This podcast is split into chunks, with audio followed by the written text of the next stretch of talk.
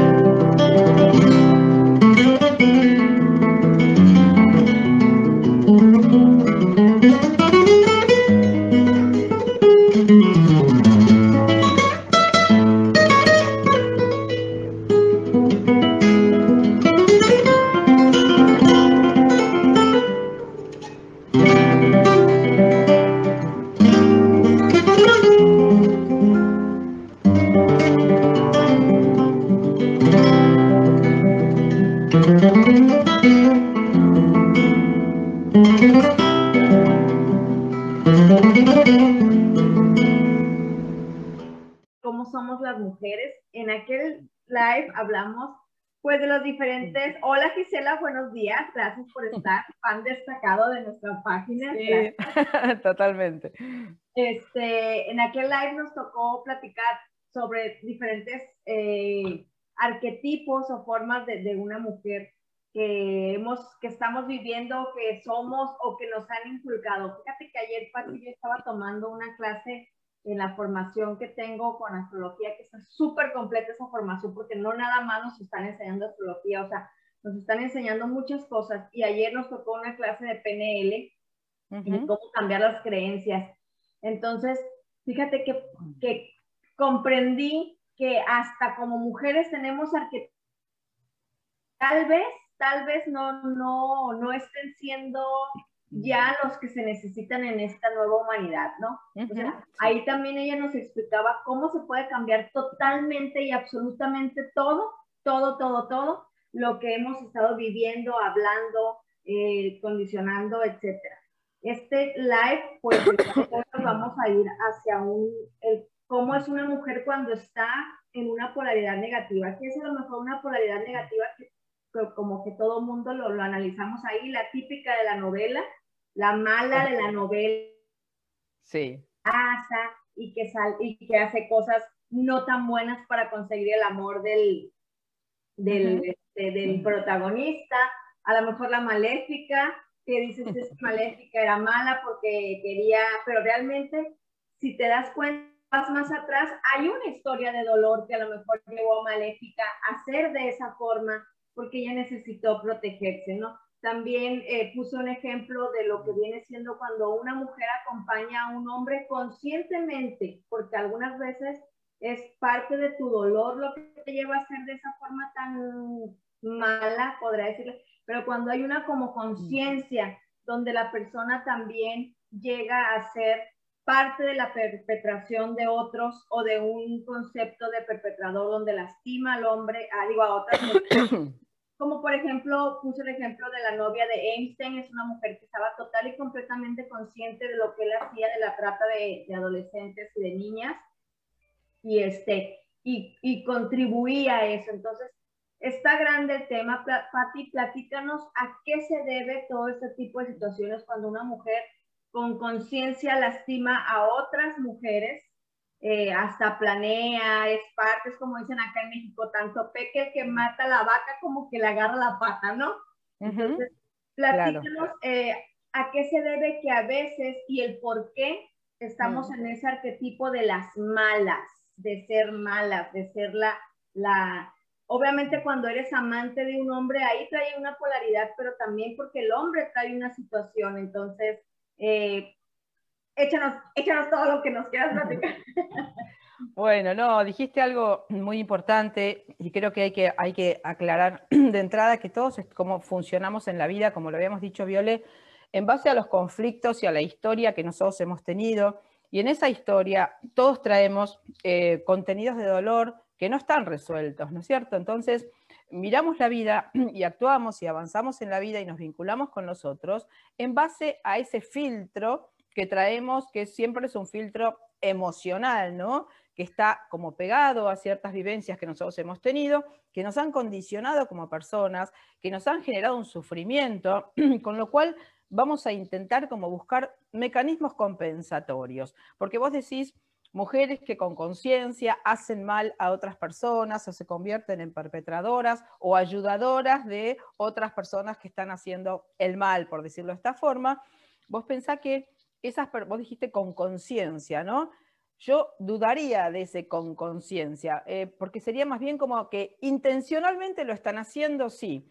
¿Esto sería que lo están haciendo con conciencia? A ver, según la, la acepción que le demos a la conciencia sería, porque Conciencia es que yo me estoy dando cuenta que estoy haciendo algo, ese es un tipo de conciencia. Pero la conciencia que nosotros estamos intentando promover en esto, todas estas charlas y estos ciclos que estamos haciendo, es otra conciencia, ¿no? Es una conciencia mayor, una conciencia más amplia, una conciencia de nosotros mismos, una conciencia de por qué y para qué hemos estado en ciertas situaciones. Entonces, una mujer que está haciendo estas cosas que vos decís, ¿tiene conciencia de que lo está haciendo? Sí, por supuesto pero no tiene la conciencia del por qué y para qué y de dónde salió ese dolor, ese sufrimiento que indudablemente lleva para estar como si fuera dañando a otras personas o intentando como a veces reparar o compensar historias de dolor. Una mujer que está haciendo daño a otros está e, en un mecanismo automático de compensación con un dolor anterior. Bueno, si está haciendo daño a otras mujeres, por ejemplo, es porque claramente ha tenido un conflicto en el vínculo, en el primer vínculo con la primera mujer de nuestra vida, que es nuestra madre, ¿no? Entonces, como casi todos nosotros salimos de las historias familiares, como siempre lo decimos, Viole, con heridas abiertas, heridas que no están resueltas, emociones que no pudimos reciclar, cuestiones que no pudimos resolver, inseguridades internas, bueno, un montón de cuestiones de las que todos tenemos entonces, vamos a ir cuando no nos hemos trabajado y no hemos tenido la, posibilidad o el privilegio o la decisión de buscar una solución a nuestros problemas, vamos a ir, todos hacemos esto, indudablemente reparando o compensando nuestras historias de sufrimiento.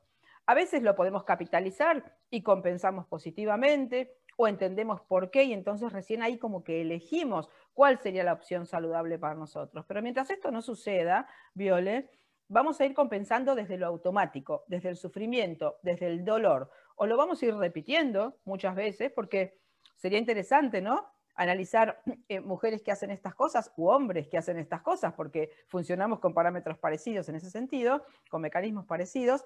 Bueno, ¿cuál fue la historia de esa persona? ¿Qué sufrimiento tuvo en su infancia? ¿Qué dolor, qué desolación, qué violencia, qué agresividad, qué indiferencia, qué desamor tiene esa persona para haberse activado en esta necesidad de hacer daño a otros, porque a quien estoy queriendo hacer daño, fundamentalmente, es a mis vínculos primeros, como una forma de, por decirlo así, como si fuera una, venganza inconsciente de algo que a mí me hizo doler, porque recordemos que habíamos hablado también en el encuentro pasado, que nuestro inconsciente funciona con una noción de unidad entre tantas eh, características que tiene, ¿no? Entonces, tanto en sentido positivo como en sentido negativo. ¿Qué sería esto?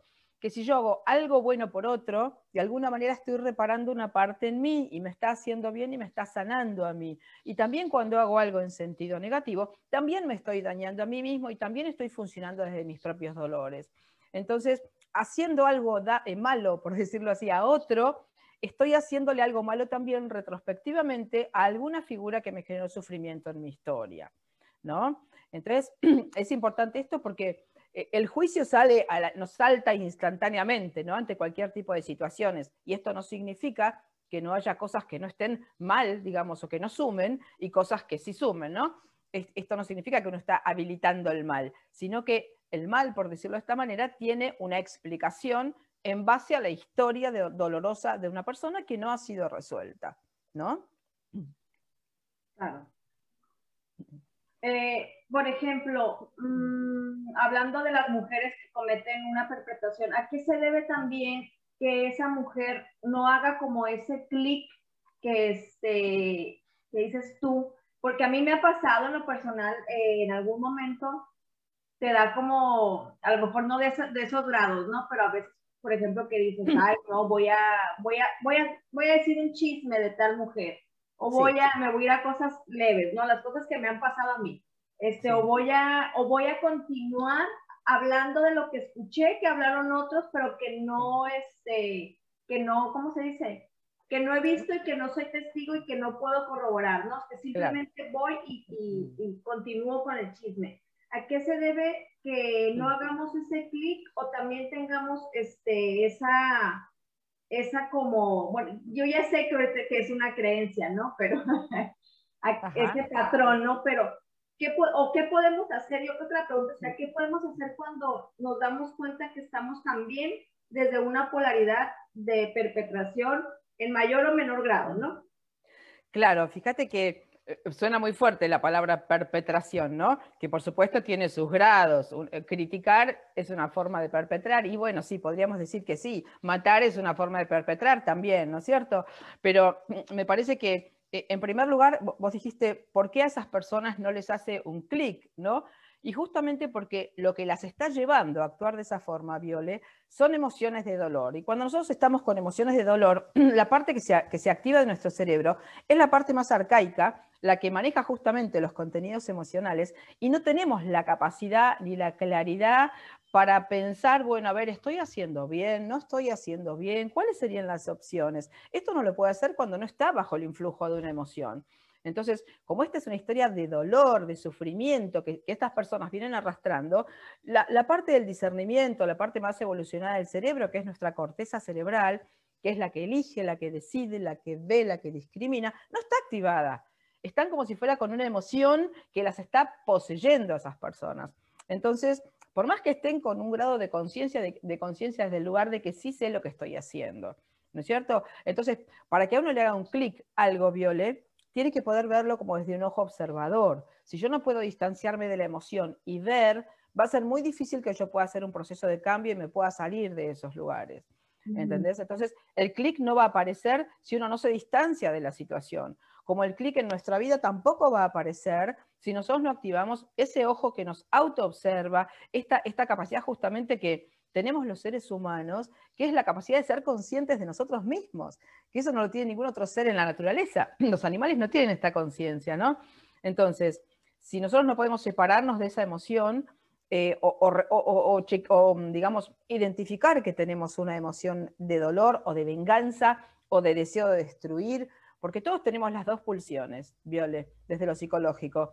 Tenemos lo que llama pulsión de vida y pulsión de muerte. ¿No es cierto? Todos tenemos este componente psíquicamente.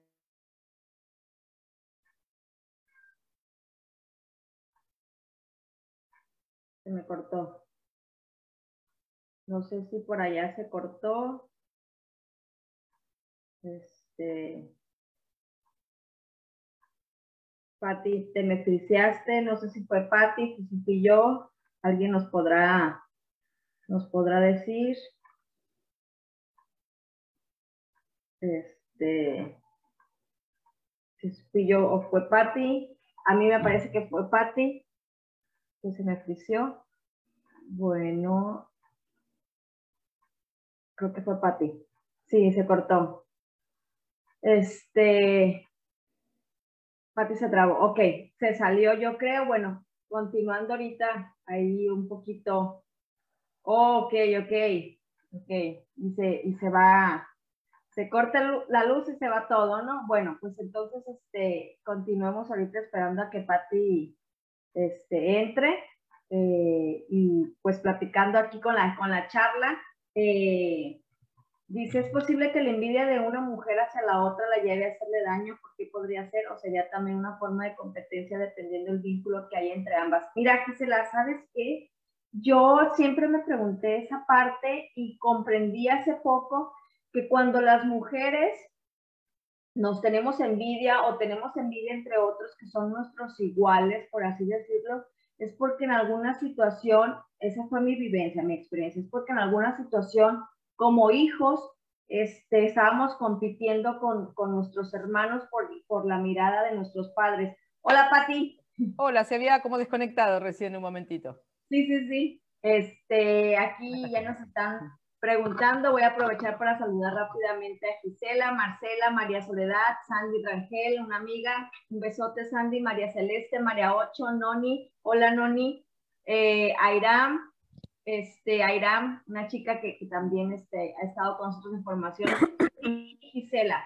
Eh, retomamos ahorita un poquito lo que estabas platicando tú, Pati. Aquí está también Ale Luna. Eh, y nos comentamos, ay, se volvió a trabajar Pati se vuelve a trabar. Pati, ¿cómo vas? Pati, Pati. Bueno, entonces, Gis, te respondo. Eh, yo comprendí esa parte donde, donde el que tuviéramos una, una situación de competencia entre los hermanos, entre las mismas hermanas, para la mirada de papá y de mamá, nos generaba que posteriormente estuviéramos como que en esa, este, en esa polaridad eh, de competencia, ¿no? Entre, entre, entre otras mujeres, porque, nos, porque estábamos en competencia ya sea con la mamá misma para que el papá este, nos viera o entre hermanos, ¿no? E, esa parte la acabo yo de comprender porque fue algo que yo eh, viví mucho en mi día a día, tanto laboral como este como de experiencia y, me preguntaba por qué. Y sí, yo tuve una situación ahí donde siempre estaba compitiendo porque mamá me volteara a ver, porque papá me volteara a ver y, este, y lo comprendí y el día que lo comprendí dejó de pasar. Curiosamente dejó de pasar. Este, entonces, pues aquí esperamos. Patti, listo. Ahí te falta activar tu audio. Hola, Graciela. Hola, Ale, Luna. ¿Me escuchas, Pati?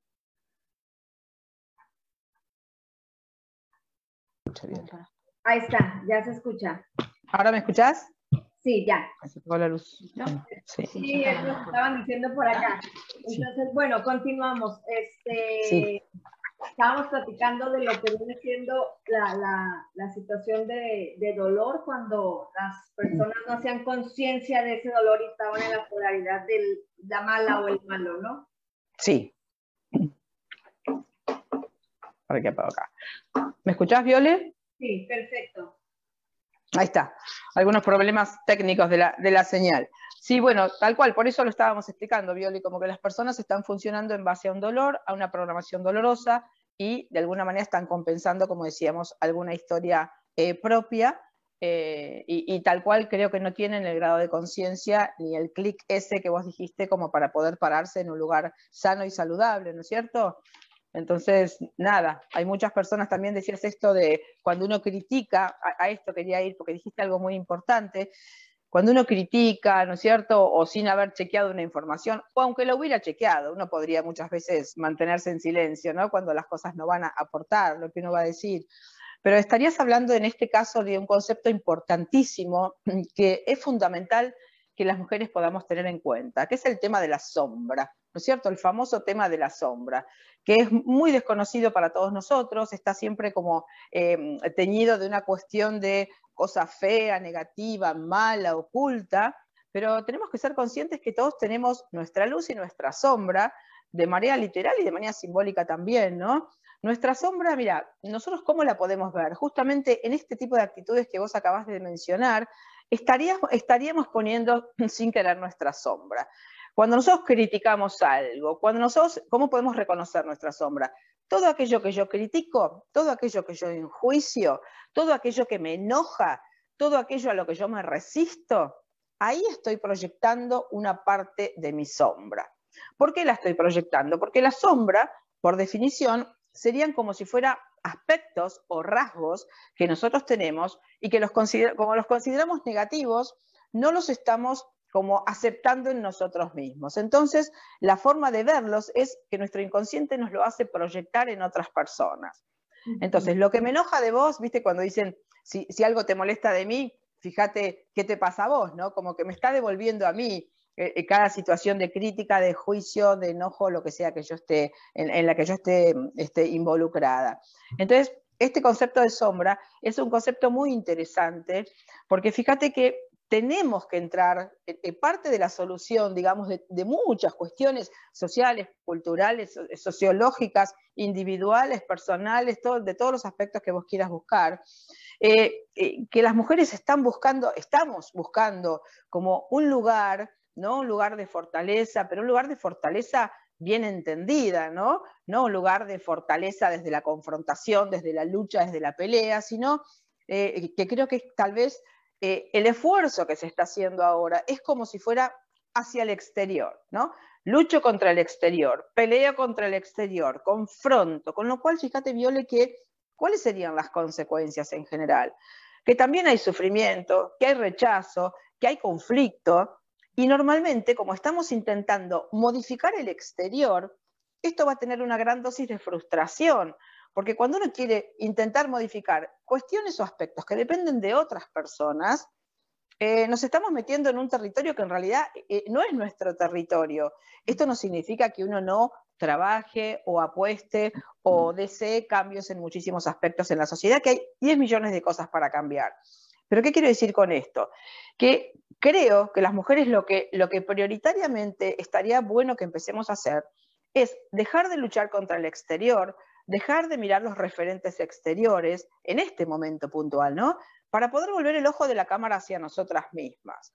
Porque si yo creo que el cambio en el mundo va a venir desde, desde, mi lucha contra el exterior, me estaría equivocando. Esto no significa que, que, la historia del mundo no ha habido revoluciones y grandes movimientos políticos y sociales que generaron eh, transformaciones, ¿no? Pero hoy, en este momento, creo que la fuerza de las mujeres está justamente en esta posibilidad de regresar adentro, ¿no es cierto? Regresar adentro y ver qué hay en mí, qué es lo que me está pasando. Este clic famoso del que vos hablás se produce cuando uno se da cuenta que en realidad la, la verdadera fuerza está adentro de mí y que tengo esta posibilidad, como decíamos también en algún otro de los encuentros, tengo la posibilidad de ver ¿Cómo decido responder a este entorno que tiene ciertas características? Y fíjate que hay internamente un enorme trabajo que hacer de las mujeres consigo mismas, porque desde lo biológico, fíjate que nos hemos estructurado para estar en función de los otros, de la cría, de, la cueva, de, la alimentación, etc. Entonces, estamos estructuradas como hacia el afuera, eh, eh, volcadas hacia el afuera. Con lo cual, en, muchas oportunidades, Viole, eh, casi te diría que de manera prioritaria, las mujeres no nos escuchamos, no nos priorizamos, no tenemos en cuenta lo que nos pasa a nosotras, no escuchamos nuestras necesidades, eh, pensamos siempre en los demás primero que en nosotros. Entonces, eh, ¿a, dónde estaría mi propia valoración, el amor a mí misma, el respeto por mí misma, si yo siempre estoy mirando afuera? Difícilmente voy a conectar con esa información. Entonces las mujeres tenemos una gran desconexión de nosotras mismas. Estamos desconectadas de nosotras mismas y estamos también desintegradas, por buscar una palabra que es bien, bien representativa. ¿Por qué desintegradas? Y porque normalmente como tampoco escuchamos lo que nosotros necesitamos y tampoco hacemos caso de nuestras emociones y no entramos en nuestra sombra porque tratamos de fortalecernos para poder seguir sosteniendo a los demás, queda un montón de información, muchísima información sin trabajarse adentro nuestro. Y, estamos como desenchufadas, como si uno desenchufara un enchufe, ¿no? Y, me perdí de mí, me, me, perdí de mi eje, me perdí de mi necesidad. Y vos pensás que una mujer que está fuera de su eje, o un hombre, porque esto también aplica muchísimo para los hombres, ¿no? La desconexión de nuestras verdaderas necesidades, la desconexión de las emociones que aún tenemos pendientes de solución, la comprensión de que los mecanismos que hasta ahora hemos utilizado son el reflejo o la consecuencia adaptativa de situaciones que nosotros todavía no hemos resuelto. ¿Quién puede decir que ha entrado claramente, intencionalmente, en sus heridas emocionales? Es un lugar al que le esquivamos. ¿Por qué? Porque nadie quiere sufrir. Pero la noticia es que si no entramos en esos lugares, que justamente tienen que ver también con nuestra sombra, porque fíjate que justamente ahora se está este arquetipo de la mujer fuerte, la mujer guerrera, e, estas, estas máscaras, son nuevas máscaras, que, que, nos volvemos a esconder atrás de una máscara, porque una mujer guerrera es una mujer que está en una polaridad, tal cual decías vos antes, ¿no? Entonces, como, en, cualquier cosa de la vida, el, camino del medio, ¿no? Como dicen eh, desde, desde las filosofías orientales. ¿Cuál es el camino del medio? Y bueno, ni esta polaridad ni esta otra polaridad. Y para poder estar en el camino del medio, tengo que saber cuáles son las cosas que me integran. Entonces, si yo me pongo otra máscara de la mujer guerrera, viste, eh, esto, por ejemplo, esto en las enfermedades, ahora se ve mucho en las redes, ay, mujer guerrera, salís adelante, eh, luchá contra la enfermedad. No, no, no tenés que luchar, tenés que entenderla, para qué vino, de qué me está hablando de mí, qué mensaje me está trayendo, porque ahí yo me integro, entonces, qué emociones están puestas en esta enfermedad que yo tengo, por hablar de la enfermedad, ¿no? Como podríamos hablar de muchos aspectos, pero hay como una desintegración. Eh, estamos automatizadas con la información que traemos de nuestra historia, desconectadas de lo que sentimos, en función de los otros, fuera de nuestro eje de coherencia, porque este es otro gran tema, Viole. Una mujer que, está, que es fuerte en el sentido sano es una mujer que ha podido trabajarse, una mujer que ha podido encontrarse, con todo lo que a uno le falta para trabajar, porque aún cuando uno está en estos procesos, Viole, nos quedan infinitas cosas para trabajar a todas las mujeres y la vida va cambiando y vamos transitando procesos diferentes, o sea que el, proceso no se termina nunca, ¿no? Pero digo, poder encontrar medianamente un eje de coherencia eh, requiere previamente haber vuelto a mí, haber visto desde qué lugar funcioné, por qué y para qué, por qué fui el tipo de madre que fui o soy el tipo de madre que soy, qué heridas mías estoy tratando de reparar en mis hijos, ¿no es cierto? ¿Cuáles son las, como dijiste vos, el tema de las creencias es fundamental, ¿no? ¿Cuáles son los pensamientos que están circulando en mi mente y que están permanentemente generando realidad? ¿no? Porque, porque si no, es como que estamos con una información, Viole, que actúa sola en nosotras y nosotros vamos por la vida representando el muñequito que tiene esa información. Entonces, ¿Estamos conscientes? No. ¿Estamos centradas? No. ¿Estamos con toda nuestra potencialidad? No. ¿Estamos coherentes? No. Entonces, fíjate que son cuestiones que no dependen en absoluto del entorno. Más allá, Viole, de que el entorno, nuestros vínculos, las situaciones de nuestra vida, las experiencias que atravesamos, todo eso nos va a estar hablando de nosotras. Si somos capaces de tener, como siempre decimos también, esta mirada cuántica. A ver, lo que vivo es casualidad. Es casualidad que yo me haya encontrado un hombre con estas características. Es casualidad que me encuentre en un trabajo donde sufro ciertas cosas. Es casualidad que me pase X cosas en la vida. No, nada es casualidad. Yo voy cargada con una cierta información y el universo y mi inconsciente se van a encargar de armarme los escenarios para que yo conecte con la información que tengo adentro. Entonces, ahí estaría yo como pudiendo capitalizar todo lo vivido. Porque si no, ay, no, yo no me quedo en el lugar de víctima, no, no, y viste, la vida fue tan difícil para mí, fue tan dura. Sí, sí, desde lo inconsciente es muy posible que eso haya sido así. Pero este clic del que vos hablás requiere previamente la activación del ojo observador. Entonces, a veces, a veces no, siempre, las situaciones de sufrimiento o de malestar que tenemos, es importante saber de dónde vienen. El entorno se va a encargar de mostrármelo, pero yo tengo la posibilidad de volver a mí como mujer, mirarme, repensarme, ver si aprendí o no, si aprendí o sigo repitiendo los mismos patrones y los mismos esquemas. Y, y básicamente, Viole, si uno repite es porque hay cuestiones pendientes de solución hay emociones pendientes de solución que me siguen haciendo vibrar en la misma energía. Entonces, sigo alineando el mismo tipo de personas también. Entonces, el entorno tiene su parte, pero yo estoy generando lo que a mí me aparece en el entorno. ¿eh? Que esto por ahí para muchas personas puede ser, no, pero yo me encontré un, un manipulador o me encontré un depredador o me encontré una persona violenta. No me vas a decir que eso no es así. Sí, por supuesto que es así pero en la mitad que me corresponde a mí, en el 50% que me corresponde de un vínculo cualquiera que sea, yo encontré lo que encontré porque hay una resonancia de conflicto con la otra persona. Entonces no me encontré esa persona por casualidad, esa persona me está hablando de mí y también me está mostrando lo que yo estoy haciendo conmigo misma. Alguien que me maltrata, ¿qué me está mostrando? Que yo me estoy maltratando porque estoy permaneciendo en una relación donde no me estoy pudiendo respetar.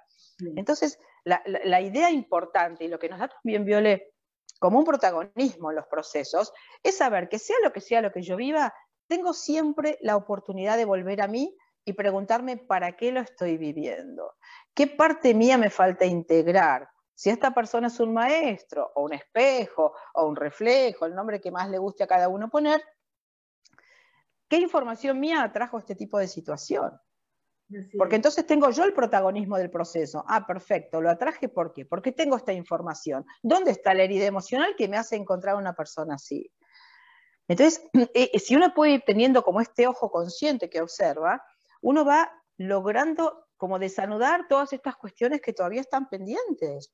Entonces las mujeres realmente necesitamos integrarnos, necesitamos poder escucharnos, necesitamos poder amarnos, poder reconocer nuestro valor, porque si no también, justamente, Viole, por todas las heridas emocionales que traemos, lo que hacemos es ir intentando, por supuesto de manera inconsciente, que otras personas sanen, ocupen, llenen nuestros vacíos existenciales. Y, normalmente lo que sucede es que no lo logramos y nos encontramos con más sufrimiento, porque nadie puede sanar nuestras heridas emocionales, las tenemos que sanar nosotras, ¿no es cierto? De hecho, este, fíjate, a mí hace poco me acaba de pasar algo muy chistoso. Yo, eh, con todo lo que he hecho de terapia internacional, me, a mí me, me salió que lo que yo tenía como aprendizaje de vida o que la gente va tomando su entorno y se va formando, yo lo tomé de otros lados, no lo tomé de mm. mamá ni de papá. Sí. Y yo era muy fan de la, de la película de Cenicienta, de Cenicienta la vieja. Ajá. En un proyector y era como que el recuerdo que me unía a mi papá. Entonces estaba viendo yo la película y llega el momento del baile, ¿no? Donde te vas al baile, te pones toda acá guapo, bla, bla, bla, y se va. Y en el momento en que ella se separa del baile y se va, hice un clic porque a mí me pasó las dos veces con los padres de mis hijas.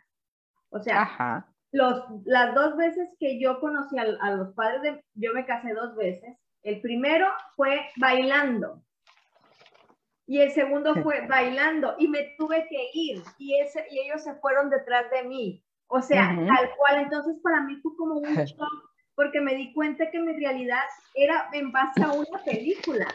O sea, era fue mía, fue formada, lo tomé de esa película, lo integré y lo repetí. Ajá. Es como un, un trancazo así de realidad y te das cuenta de que al final del día escogiste eso. Luego, obviamente, con mis parejas, repetí todo lo que tuvo, lo, o sea, lo que venía haciendo de papá, mi relación con papá, desde una polaridad primero de abuso, pero el primero no hablaba, no decía nada, ya lo habíamos platicado. Y el último era todo lo contrario, me gritaba.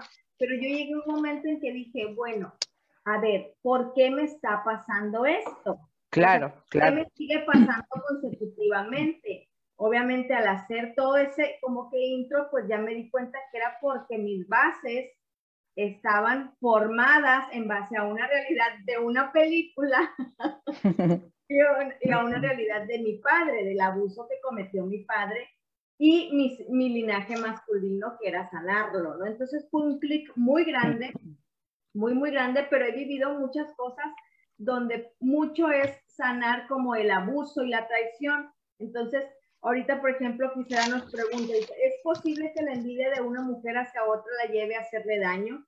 ¿Por qué podría ser o sería también una forma de competencia dependiendo del vínculo que haya entre ambas? También tuve una situación así y comprendí que era la necesidad que yo tenía de que mamá y papá me dieran, porque yo competía con mis hermanas y con mis hermanos para que mamá y papá me dieran, para que yo sentía que me hacían caso. Entonces, pero al mismo tiempo, yo sí de muy chiquita fui como que muy de clic de decir, no, es que esto, no le voy a hacer a los demás lo que a mí me hicieron. Y traté de no estar muy envuelta en este tipo de cosas, pero platícanos a qué se debe la envidia. Para mí la envidia es como algo creado también, Pati, algo que, que, es una emoción hasta cierto punto creada. Yo creo que ahí el reflejo no es que sea envidia, es la melancolía de que nosotros deseamos esa parte porque no la tuvimos. Sí, qué sé yo, a mí la, envidia no es una palabra que me guste demasiado, ¿no? No es un concepto, em, quizás es un, concepto bastante intelectualizado, ¿no?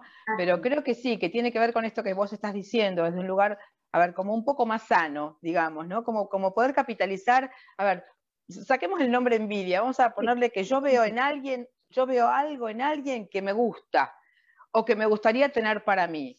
Bueno, ahí estaríamos claramente hablando de lo que sería el modelaje ¿no? en, programación neurolingüística, que es que yo veo ciertos rasgos en una persona, ciertos aspectos que me gustaría y yo puedo como copiar eso, ¿no? Lo que pasa es que creo que en realidad lo que está jugando en este tipo de situaciones, porque a ver, todos podríamos como copiar, de hecho copiamos modelos permanentemente desde el mismo momento en que nacemos, estamos copiando rasgos de otras personas. Y uno claramente puede identificar en su propia vida que por ahí cuando era chico le gustaba tal cosa de una persona, tal cosa de otra, esta capacidad para esto, esta habilidad para esto, y hoy tiene esos rasgos porque ha hecho un modelaje, o sea, ha copiado esos modelos positivos y, también de alguna manera creo que cuando uno ve ciertas cuestiones que creo que detrás de la envidia hay una admiración, ¿no es cierto? Por lo, por lo, que, por lo que la otra persona logró, hizo, tiene. Pero bueno, tal vez esa persona o lo tiene de manera natural o quizás lo ha podido trabajar. Entonces, creo que lo que en realidad está jugando más que todo es como la creencia en la propia incapacidad para poder lograr eso que logró la otra persona. Una inseguridad interna, porque, a ver, si yo veo algo lindo en vos, eh, y yo digo, ay, qué lindo, a ver cómo hago yo para ser como Violeta en este aspecto. Claramente lo puedo hacer, cualquier persona lo puede hacer, pero acá entran a jugar una serie de miedos, de las creencias sobre mi, incapacidad, yo no puedo, yo no soy capaz, yo no me animo, y también, a ver, la valentía y el coraje de salirse de lugares viejos con los que estamos absolutamente identificadas, Viola, identificados también los hombres, que a veces nos resultan hasta funcionales. Supuestamente, de manera ideal, yo quisiera estar como Violeta, sí, pero ¿qué estoy haciendo para estar como Violeta? Quizás nada. Por decir Violeta, por decir cualquier, cualquier modelo, ¿no? Entonces, eh, muchas veces vemos como, como si fueran ilusorias esas cosas o, utópicas el logro de ciertas cuestiones interesantes para nuestra vida y todos somos capaces de lograr lo que sea si, si nos comprometemos con un proceso. Por eso a veces cuando también, ¿no? Esta cuestión de, hoy hablaba en un programa de radio que tengo los sábados sobre, sobre esta cuestión de, ciertas verdades o ciertas creencias que están instaladas en, los, en, el inconsciente colectivo, que cambiar es muy difícil, que por amor se sufre, que el sacrificio, que el altruismo, bueno, todos valores que no han contribuido, valores digo entre comillas, ¿no? Que están ahí como si fueran verdades pero en realidad son verdades limitantes, obstáculos, como llamamos en, PNL, eh, creencias limitantes, ¿no? Que nos están impidiendo conectar con nuestro verdadero potencial, que nos están a veces manteniendo en lugares de falsa seguridad, ¿no es cierto? La seguridad también nos la venden como un valor. Bueno, a ver, acá estoy tranquila y el ego necesita seguridad, apego, control y quedarte quieto, no te vas a mover demasiado. Entonces, acá eh, eh, entraría a jugar el ego o la conciencia, en qué lugar me paro, ¿no? Desde el lugar de, un ego que se apega a un personaje que yo creo que fui, o me paro en un lugar consciente donde me siento absolutamente capaz, si tengo el coraje, si tengo, si me animo, ¿eh? porque a veces, a ver, querer estar bien, querríamos estar todos bien, pero ¿hacemos lo necesario para estar bien? Todos no, no lo hacemos. Y, entonces buscamos culpables afuera, buscamos responsables afuera, intentamos modificar que otras personas cambien para que yo me sienta bien. Eh, el camino errado que todos hemos transitado en algún momento, ¿no es cierto? Entonces, cuando uno va logrando, Viole, ir tomando conciencia de que hay un montón de información que está actuando en mí, que yo no soy verdaderamente esa persona que es el resultado de la historia que viví, que yo puedo activar un ojo observador, un ojo consciente, que empiece a poner en duda y en cuestionamiento todo lo que hasta ahora me ha limitado, sabiendo que son creencias únicamente. Porque vos fíjate que a veces el cambio o el clic, Viole, viene simplemente y maravillosamente de un cambio de percepción. Por ahí no pasan ni dos minutos y yo, a mí me cayó, como decimos acá en Argentina, no sé si allá se dice así, me cayó una ficha ¿no? De una cierta comprensión, decimos acá así, eh, y de pronto se me revela algo internamente, y eso, en una fracción de segundo me pasó eso. Y ya ah. estoy parada en un lugar diferente frente a la situación que hasta ayer me generaba una imposibilidad, un dolor, un sufrimiento, y ahora de pronto veo una luz, una puerta que se me abre porque tuve otra percepción interna de la situación. Entonces, están todas estas cuestiones de, perdón, de las de las verdades que hasta ahora nos hemos dicho. Sí, Entonces, perdón, Pati, síguele. Sí, sí, no, decime, decime.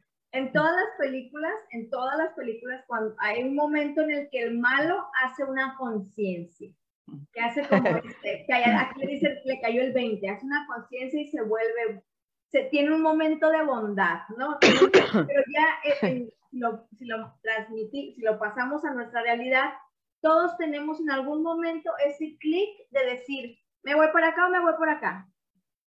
Sigo lo mismo o me voy al, nuevo camino, ¿no? Entonces, este, en, en la gente que se dice como que mala o más que nada que está bajo la fuerza oscura, por ayer estaba viendo, yo, yo en algún momento fui muy fan de, del de lo que viene siendo los este, Skywalker y todo eso de las guerras de las galaxias, estaba, la estaba volviendo a ver, porque a mí me genera mucha información las películas, ¿no?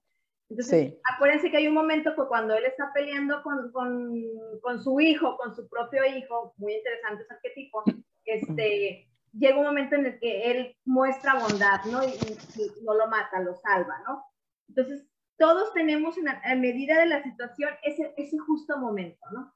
A lo que iba es que, volviendo a tu comentario del PNL y todo eso, y uniéndolo a mi, experiencia del día de ayer con la plática que tuvimos y con la, con la formación que estoy tomando de astrología, nos dicen, nos comentaron que hay unas situaciones donde, por ejemplo, como personas, ciertas personas con una configuración, o sea, como todos traemos algo ahí, que nos hacen maravillosos y únicos en este mundo, que creamos arquetipos nuevos por ejemplo, existe el arquetipo normal de, voy a hacer un ejemplo de Venus, porque ahí nos pusieron ese ejemplo, de la Venus que está considerada una mujer que solamente quiere el gozo, el placer, el sexo, y que solamente quiere recibir y lo usa para eso, ¿no? Pero hay gente que dice, oye, pues yo ya no deseo ser esa Venus, quiero ser otro tipo de Venus. Y empiezas a crear un arquetipo y lo instalamos en las nuevas, en las memorias de, de la, del mundo, ¿no? Entonces se empiezan a crear nuevos arquetipos modificados del inicial. Entonces, yo siento de lo de los hacer PNL y lo que tú nos estás diciendo, Pati, que creo que ahorita son los momentos para empezar a crear nuevos arquetipos. Todos, no nada más los que traemos una configuración de cierta forma en los planetas, sino claro todos en el momento que tengamos ese clic, este, ese, esa caída de 20 y decidamos mejor irnos por acá y no por lo que ya conocimos, porque también en las películas, si te das cuenta, hay malos que tienen ese momento, pero siguen donde mismo, pero hay malos que se reforman y ya salen otras cosas. Vamos a poner un ejemplo muy claro de Jamie Lannister en Games of Thrones, ¿no? Él decide hacer las cosas diferentes. Entonces yo creo firmemente que si como seres humanos nos cae ese 20, podemos generar un arquetipo diferente. Tú ahorita hablabas de la mujer que nos, la mujer guerrera, yo en algún momento me sentía la mamá guerrera que podía con todo y fue muy cansado, fue una vida muy cansada, fue algo eh, demasiado competitivo también porque estaba en competencia totalmente, o sea, sentía que iba a la guerra, yo claro. así me sentía, entonces ¿por qué no crear arquetipos? ¿Por qué no hacer el, cambio y crear arquetipos, como dice Celeste, desde la feminidad en amor condicional? ¿Por qué no empezar a hacer esos 20? O sea, ¿qué podemos hacer, Patti, para crear nuevos arquetipos sobre los que, ok, ya tenemos estos, pero sobre aquello, esto nuevo que creo, deseo crear, y si se puede, ¿qué podemos hacer? ¿Qué nos recomiendas tú? Que podamos hacer para, para cambiarnos totalmente desde esa realidad que ahora tenemos, ¿no? Claro, porque eh, es muy interesante esto que decís, ¿no? Porque creo que obviamente más allá de que los arquetipos son atemporales, ¿no es cierto? Porque están desde la historia del mundo, por eso son arquetipos, porque permanecen a pesar de las culturas, de los tiempos, de, las, de las épocas. Eh, fíjate que se están creando ahora como eh, a, mi criterio, falsos arquetipos, ¿no es cierto? Eh, el arquetipo de la guerrera para mí es un falso arquetipo, el arquetipo que se dice tanto ahora, la mujer rota, ¿no es cierto? Eh, claro, o, todas somos brujas ahora, ¿no es cierto? estamos cayendo en trampas, porque son parcialidades, por decirlo de esta forma. Una mujer rota parece que fuera un valor, una mujer rota que sigue igual a pesar de todo.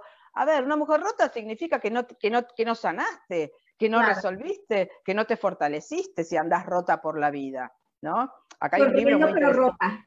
Claro, bueno, e, esto está muy en boga ahora porque hay una escritora muy, muy, este, muy, que escribe cosas preciosas, que creo que ha escrito un libro que se llama eh, Rota, se, Rota se camina igual. Entonces, bueno, vamos tomando quizás con la verdad que puedan tener todas estas visiones, pero tal vez vamos tomando de una manera parcial la realidad.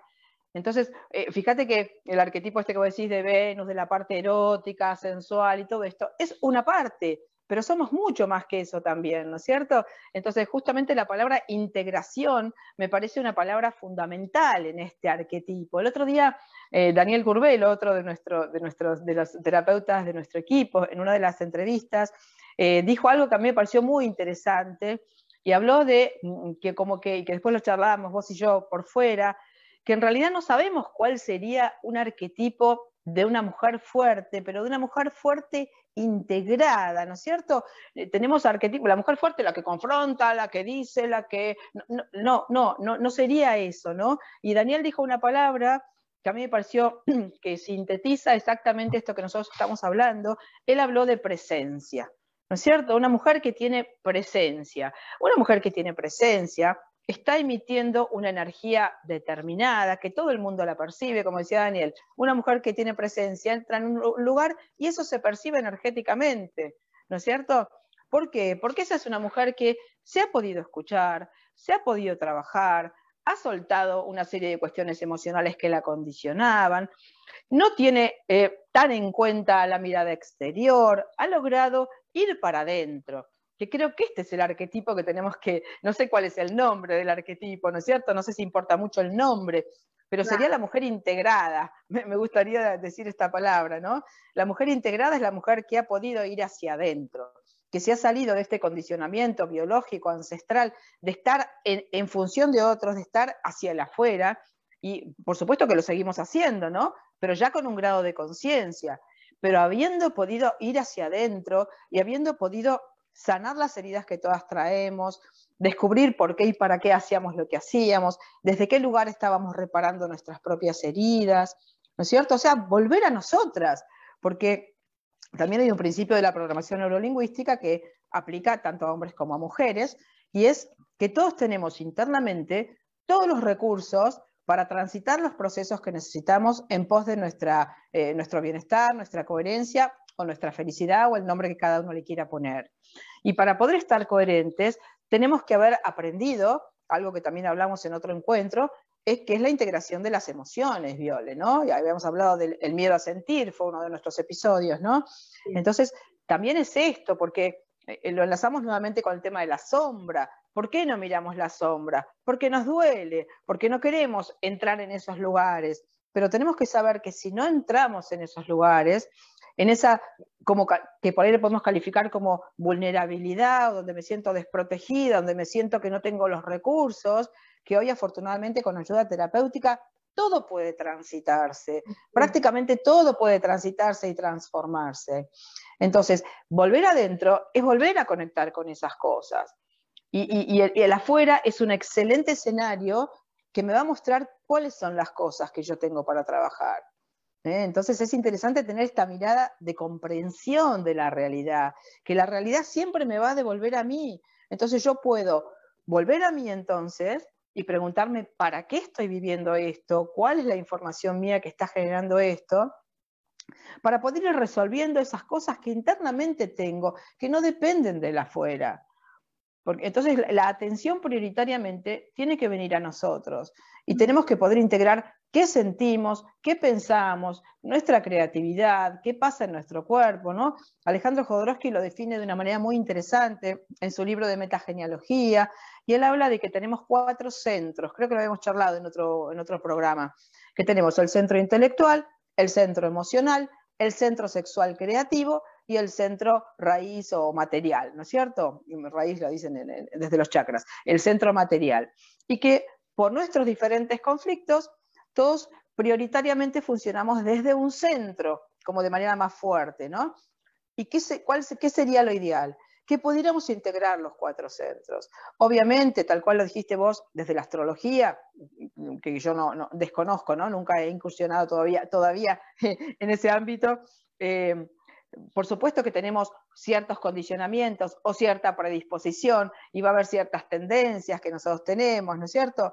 Pero que también tiene que ver con nuestras programaciones, ¿no? Con la historia que hemos tenido, eh, que nos va a hacer como caminar en cierto sentido mientras no estemos conscientes, ¿no? Y si bien todos tenemos una cierta tendencia, sabiendo y conociendo esa tendencia, podemos saber, bueno, qué centro, hablando desde las palabras de Jodorowsky, qué centro me falta activar, soy una persona que me manejo prioritariamente desde la mente, soy absolutamente intelectual, o soy absolutamente emocional y soy una persona impulsiva, o estoy pendiente de mi cuerpo de manera exacerbada. ¿Qué pasa con mi sexualidad y mi creatividad? ¿Están activadas o están apagadas? Entonces, por eso eh, eh, esto que hablamos hoy, Viole, la palabra integración te la vuelvo a repetir, porque me parece que es justamente la presencia de la que Daniel hablaba, y, la, emisión de una energía de presencia es una persona que está integrada, que está como consciente de todos sus centros, que está consciente de todas las energías que maneja. Obviamente que esto requiere un trabajo de conciencia y una decisión de estar bien, que esto depende de todos nosotros. Y aunque en teoría todos queremos estar bien, Viole, muchas veces, en muchas oportunidades, no hacemos lo necesario, no tomamos las decisiones, no queremos soltar lugares viejos de identificación, ¿no? Y tampoco queremos soltar quizás la funcionalidad que nos generan ciertos lugares emocionales que en realidad no nos sirven, pero no son, nos resultan funcionales desde algún lugar. ¿Por qué nos resultarían funcionales? Y porque tal vez estoy reparando alguna carencia de mi historia infantil, ¿no es cierto? Suponete que yo no hubiera tenido familia cuando soy chiquita y de golpe estoy hoy en mi presente con una pareja con la que no estoy demasiado bien, pero tengo la familia armada. Y como mi herida o mi falta fue no tener familia, tener familia es una compensación. Pero tal vez yo acá esté dejando cosas muy importantes y no me esté pudiendo escuchar, o esté racionalizando emociones para poder autojustificarme y permanecer en este lugar que me sirve de reparación automatizada, ¿no? Bien, totalmente de acuerdo. Pues bueno, este, ya casi se nos acaban los, los minutos. de conclusión, y creo que, que esto aplica para los dos lados. Estar en un gran dolor a veces eh, significa tal vez estar un poco más en la sombra, más que en... vean, hay una película que Disney sacó que se llama Soul.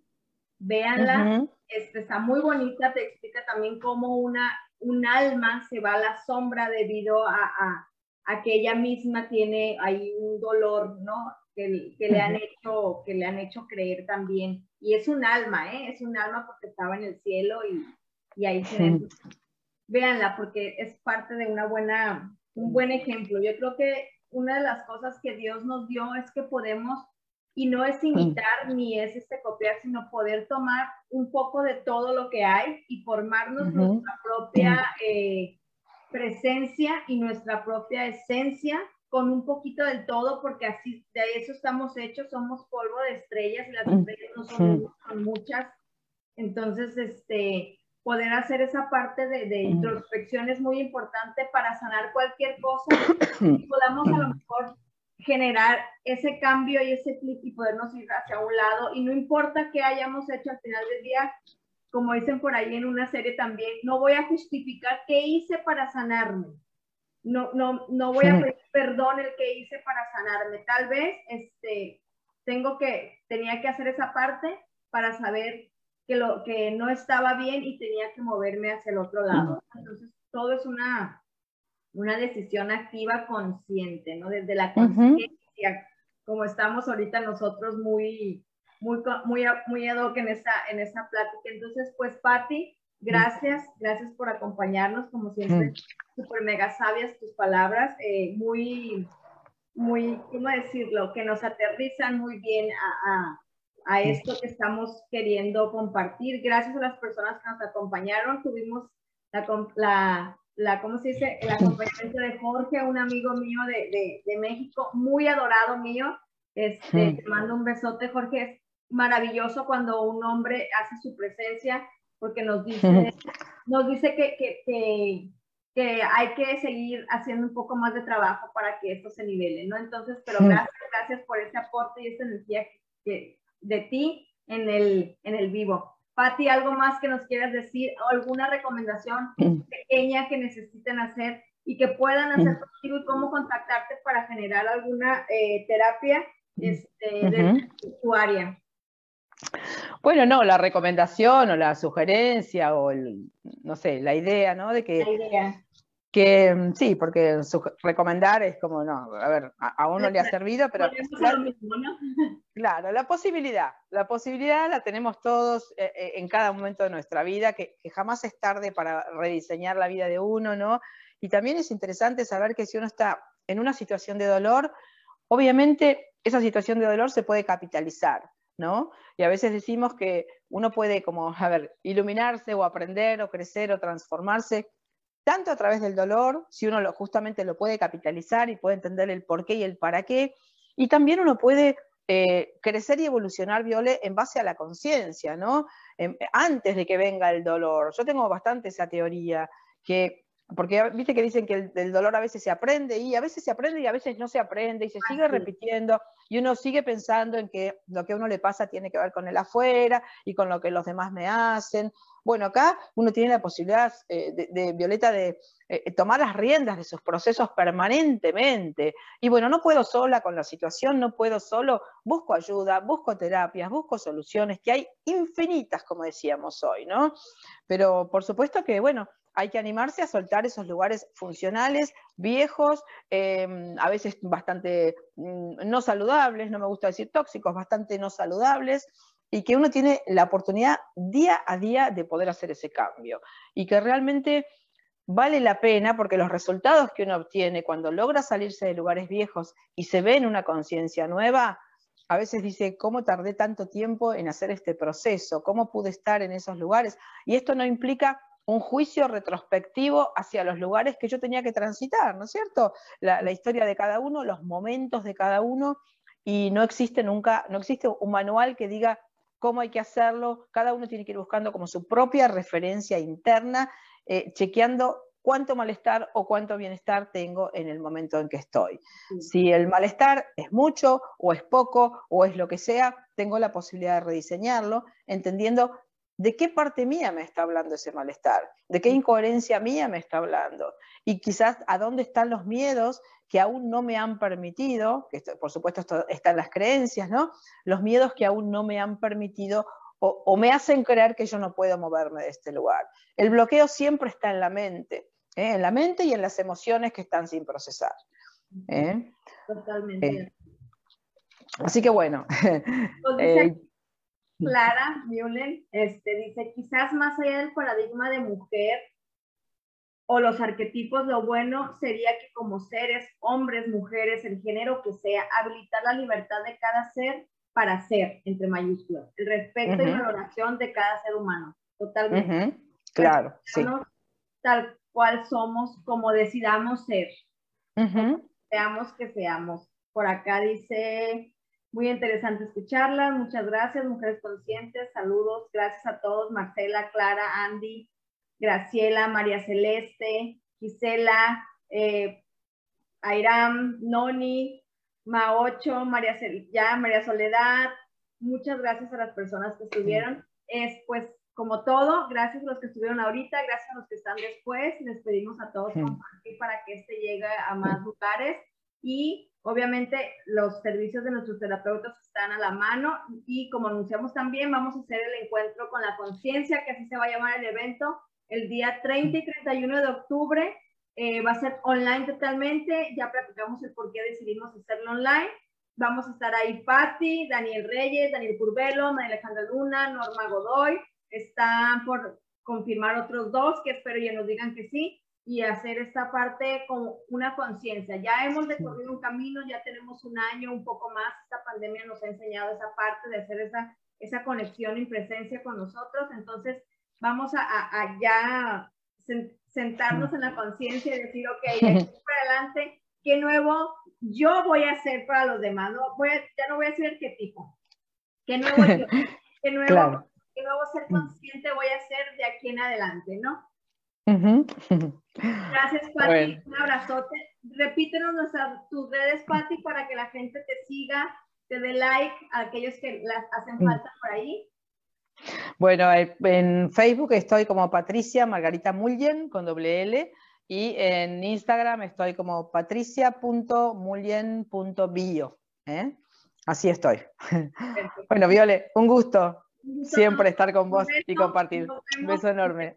Compartiendo vino. Gracias a todos. Dale. Bueno, un abrazo grande. Gracias. Gracias.